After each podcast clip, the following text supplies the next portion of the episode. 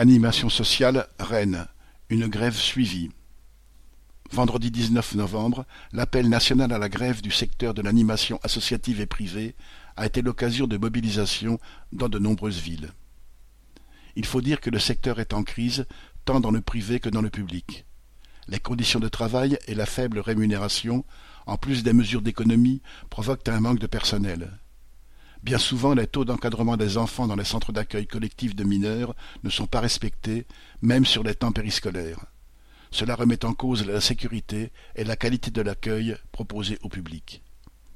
À Rennes, le mouvement a été largement suivi, notamment par les animateurs et animatrices vacataires, employés dans des conditions précaires et payés à peine 500 euros par mois pour certains. Les trois quarts des cantines étaient fermées, presque la moitié des accueils du matin et 90% des accueils du soir. Il faut remonter à 2010 pour retrouver une telle mobilisation. Cela mesure le mécontentement actuel. Près de 300 personnes sont venues au rassemblement en ville. Pour certaines, c'était leur première grève.